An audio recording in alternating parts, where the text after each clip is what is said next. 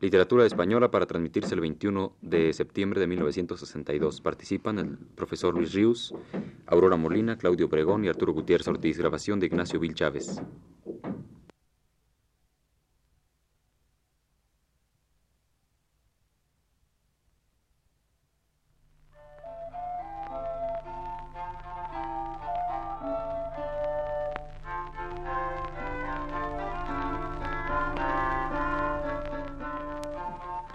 Buenas tardes, amable auditorio.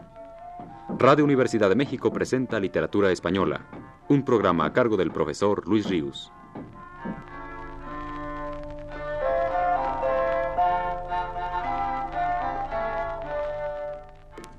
Con ustedes el profesor Luis Ríos. Con la referencia hecha el viernes pasado al corbacho del arcipreste de Talavera, terminamos el estudio de la prosa de imaginación de nuestra Edad Media. Anterior al de ese tema fue el estudio de toda la poesía castellana medieval, la de los juglares, clérigos y cortesanos, la épica, la narrativa de asuntos de la antigüedad y sagrados, la lírica, no nos queda, pues, para concluir nuestro recorrido por los barrios medievales de esta ciudad de palabras que hemos dado en llamar a la literatura española, más que conocer los restos del género dramático. Si al hablar de los otros géneros literarios lamentábamos alguna vez la pérdida de innumerables textos al paso de los siglos, hoy esa lamentación es aún más justificada ya que ha sido la literatura dramática medieval castellana la que con más rigor ha padecido la destrucción que el tiempo trae consigo. Tanto es así que sólo tres breves piezas dramáticas conservamos de aquella edad. Una anónima de fines del siglo XII o de principios del XIII, intitulada Auto de los Reyes Magos, y las otras dos de pleno siglo XV, ambas escritas por el poeta Gómez Manrique. Lleva la una por título La representación del nacimiento de nuestro Señor a instancia de doña María Manrique, vicaria en el monasterio de Calabazanos, hermana suya. Y la otra se llama En nombre de las virtudes que iban momos al nacimiento de un sobrino suyo. El teatro de Juan de la Encina, de Lucas Fernández y la tragicomedia famosa de Fernando de Rojas están cronológicamente situadas en los lindes de los siglos XV y XVI, o sea que sólo muy parcialmente podemos considerarlas aún medievales. Ya son renacentistas. Si bien, por conveniencia para el orden de exposición de estas pláticas, las incluyamos como coronación de nuestra escena medieval.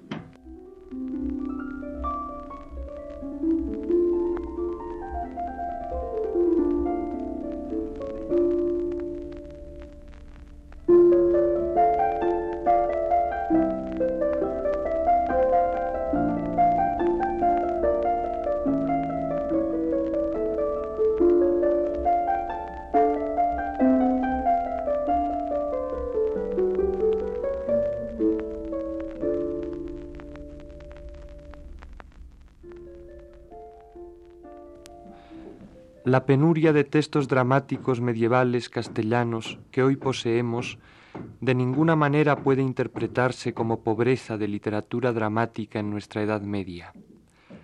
Apenas tenemos noticias concretas, pistas objetivas de la existencia de un teatro abundante, rico en Castilla en aquellos tiempos. Sin embargo, sí hay sospechas suficientes de que lo fuera. En primer lugar, la abundancia de la escena española renacentista, que se torna auténtica opulencia en la Edad de Oro, al grado de llegar entonces a ser el género literario más extendido, es difícil explicarla sin una importante tradición que arrancara de la Edad Media. Otra sospecha que nos lleva a suponer lo mismo la tenemos al repasar la historia de la literatura francesa y encontrarnos con un brillante panorama teatral en su Edad Media literaturas tan próximas, gemelas en muchos aspectos, sería muy extraño, excepcional, que en este punto hubieran divergido tan notoriamente. Otras sospechas podríamos derivar de algunos rasgos esenciales del carácter y del arte españoles, muy manifiestos ya en la Edad Media. Por una parte, si el teatro medieval europeo tuvo su origen, como algunos pretenden, en la liturgia, dramatizándola, en representaciones hechas primero bajo las naves de las catedrales románicas, después en los claustros, ¿cómo no suponer que en España, tan acendradamente católica en aquellos siglos, y sobre todo con el tan especial fervor hispánico por el aspecto más plástico y dramático de la figura de Jesús, ¿cómo no suponer, digo, que en España proliferaran esas representaciones, sobre todo las de la pasión y resurrección de Cristo? Si en cambio, como otros investigadores afirman, el teatro europeo de la Edad Media fue en sus primeras manifestaciones profano, heredero de las últimas formas de la comedia latina bajas y tabernarias, la tendencia realista que desde sus orígenes mismos se pone tan de manifiesto en las letras castellanas no iba a encontrar en ese género cauce pintiparado para expresarse? Ningún género como el dramático, y más concretamente las farsas profanas de la Edad Media, se presta para la imitación de la naturaleza humana, imitación que es el sustentáculo esencial de todo arte realista. Así pues, resulta más doloroso aún para nosotros la increíble escasez de textos dramáticos medievales conservados hasta nuestros días, ya que tenemos motivos para suponer cuán abundantes y espléndidos debieron ser en la Castilla de los siglos medios.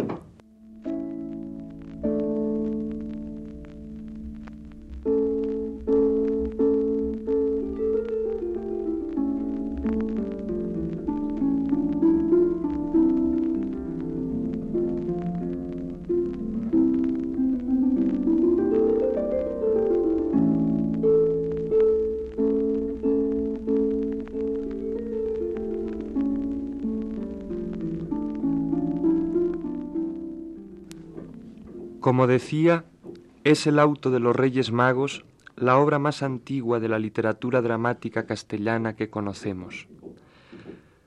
Fue descubierto a fines del siglo XVIII y debió escribirse a fines del XII o principios del XIII. Hasta en el caso de este auto, hallado por don Felipe Fernández Vallejo, que fue canónigo de Toledo y arzobispo de Santiago después, no corrimos con la mejor fortuna, ya que a la copia encontrada le falta el final. No sabemos, pues, cómo acababa el auto. Pertenece, como el título ya lo indica, al ciclo del nacimiento de Jesús, que con el de la resurrección constituían los dos temas o ciclos que explotaba todo el teatro religioso europeo de aquellos siglos remotos. El fragmento conservado no tiene más que 147 versos y los ocupan los monólogos de los tres reyes, su reunión decidiéndose a ir a visitar al Mesías anunciado por la estrella, la llegada al palacio de Herodes, el temor de éste al saber que un rey es nacido que es señor de la tierra, la llamada a los sabios para comprobarlo y la discusión del tema por los rabinos. Ahí el texto se interrumpe. Lo más probable, opina Balbuena Prat, es que la última escena fuese la de la adoración del niño. Y en este caso, si pensamos en las obras posteriores, acabaría el auto con un villancico, con el más antiguo de nuestros villancicos. Oigamos íntegro el fragmento conservado del auto de los Reyes Magos.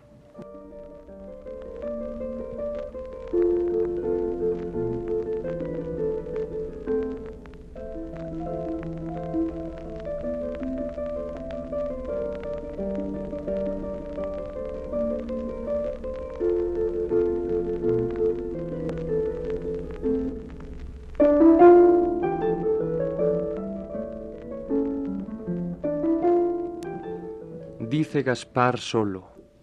Dios criador, qué maravilla. No sé cuál es aquesta estrella. Agora la primera vez la he veída, poco tiempo ha que es nacida. ¿Será nacido el criador que es de las gentes, Señor? No es verdad. Non sé qué digo. Todo esto non vale un higo. Otra noche me la cataré. Si es verdad, bien lo sabré. Bien es verdad lo que yo digo. En todo, en todo lo afirmo. No puede ser otra señal. Aquesto es y nada más. Nacido es Dios de hembra en aqueste mes de diciembre. Allá iré donde fuere. Adorarlo he. Por Dios de todos lo tendré.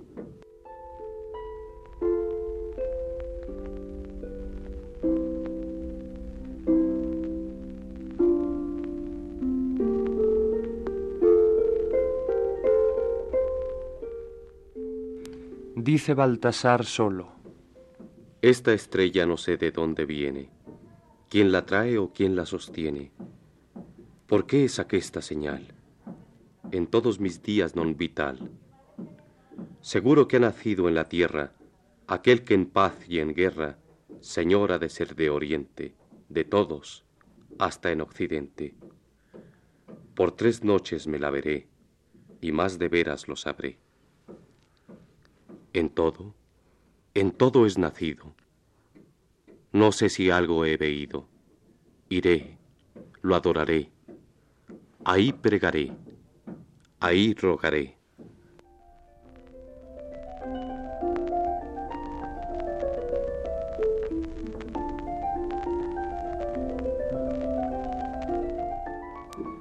Dice Melchor solo. Tal cosa el criador me valga, nunca antes fue hallada o en escritura trovada. Tal estrella non es en cielo, que yo soy buen estrellero. Bien lo veo sin equivocarme que un hombre es nacido de carne, que es señor de todo el mundo, así como el cielo es redondo. De todas gentes señor será, y a todo el siglo juzgará. ¿Es? ¿No es? Pienso que verdad es. La veré otra vez mañana, si es verdad y si no es nada. Nacido es el Criador de todas las gentes mayor. Bien lo veo que es la verdad. Iré allá por caridad.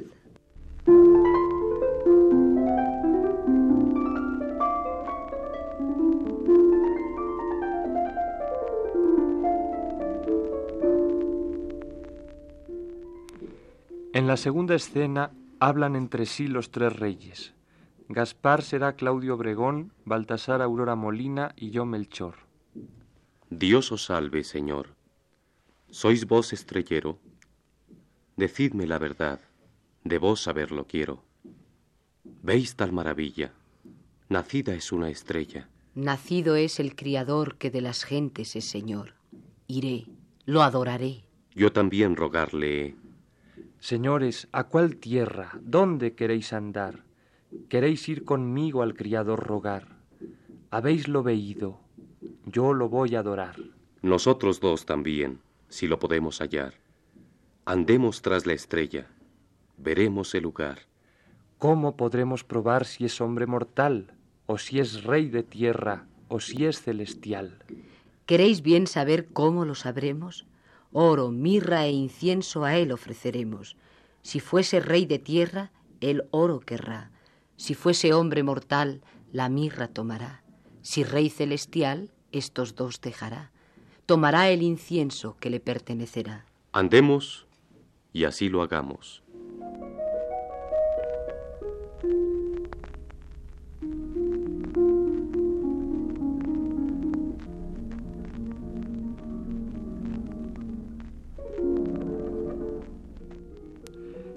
La tercera escena hablan los tres reyes con Herodes. De Herodes hará Aurora Molina y será también ella la que diga los dos únicos versos puestos en boca de Melchor, de Gaspar Claudio Obregón y de Baltasar yo.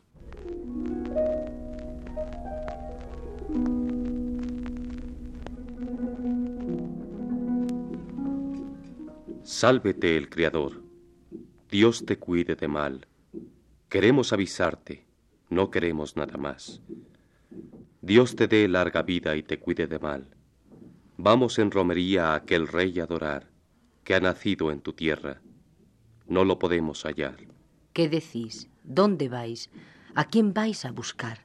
¿De cuál tierra venís? ¿Dónde queréis andar? Decidme vuestros nombres, no los queráis ocultar. A mí dicen Gaspar, este otro Melchor y aqueste Baltasar. Rey, un rey es nacido que señor de la tierra, que mandará en el mundo en gran paz y sin guerra. ¿Así es de verdad? Sí, rey, por caridad. ¿Y cómo lo sabéis? ¿Ya probado lo habéis? Rey, verdad te diremos, que probado lo habemos. Esto es gran maravilla.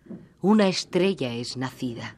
Señal hace que es nacido y en carne humana venido. ¿Cuánto hace que la visteis y que la percibisteis? Trece días ha, y más no habrá que la hemos veída y bien percibida. Pues andad y buscad, y a él adorad, y por aquí tornad.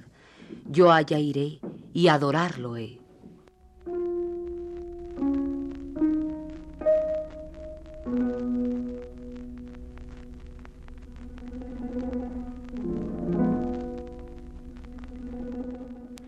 En la cuarta escena se queda Herodes solo y exclama,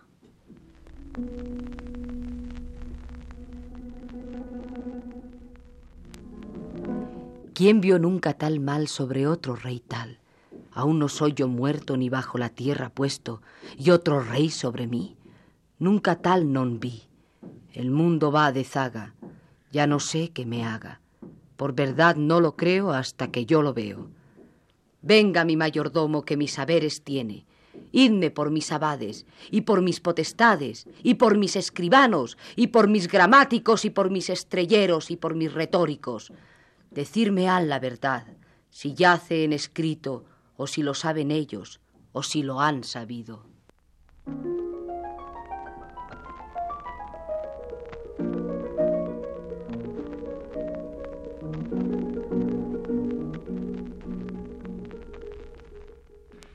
En la última escena conservada del auto hablan Herodes, Aurora Molina, un sabio, yo leeré su parte, y dos rabinos. El primero seré yo otra vez y el segundo Claudio Obregón.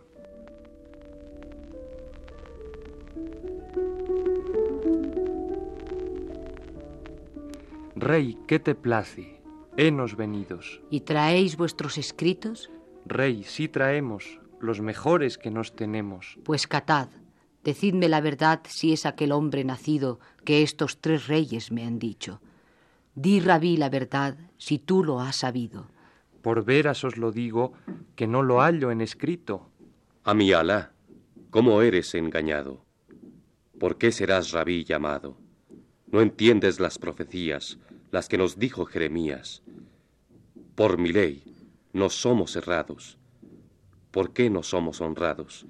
¿Por qué no decimos verdad? Yo no la sé por caridad. Porque no la vemos acostumbrada, ni en nuestras bocas es nunca hallada.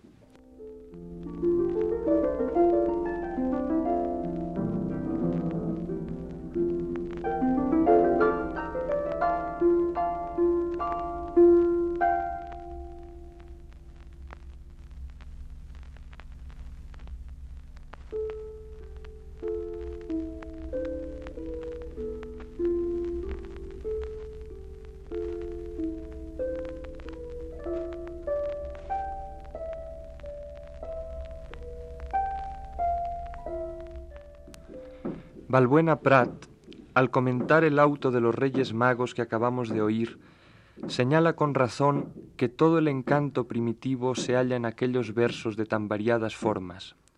Vida dramática, rapidez de acción caracterizan a este diseño conciso y jugoso.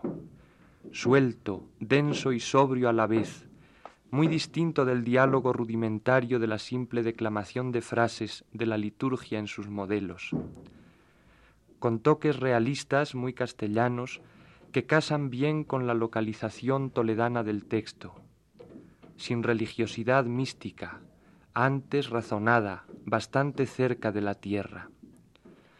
El detalle de Baltasar, el rey negro, que no quiere creer en la estrella milagrosa si no brilla tres noches seguidas, se ha tratado de explicar como intento de caracterización.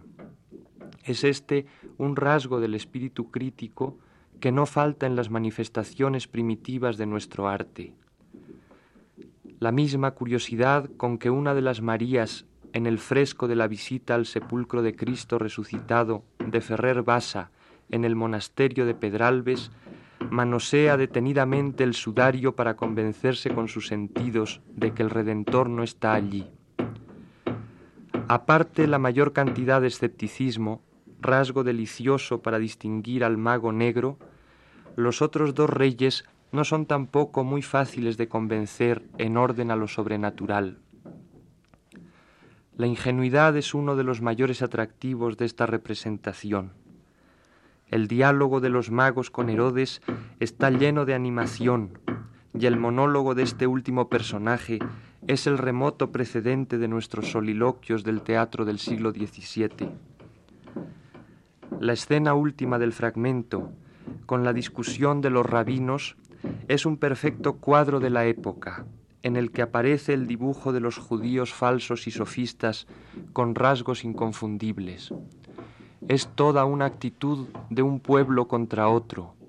La desconfianza, el odio sordo contra la raza hebrea, que hoy naturalmente condenaríamos con toda firmeza, está indeleblemente expresado como más adelante en los feos judíos de grandes narices de los cuadros de Juan de Juanes o de los pasos de procesión.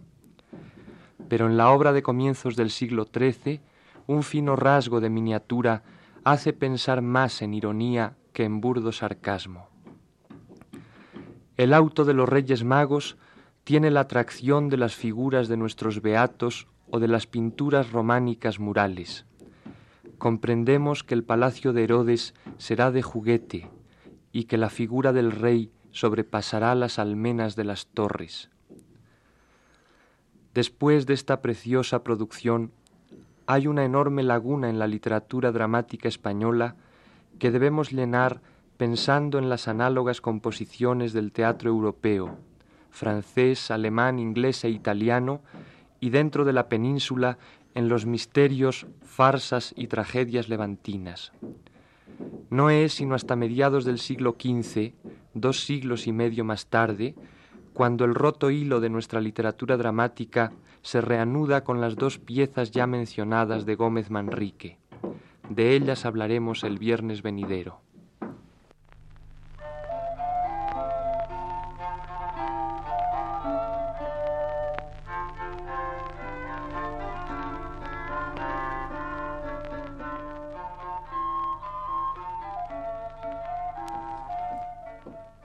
Radio Universidad de México presentó Literatura Española, un programa a cargo del profesor Luis Ríos.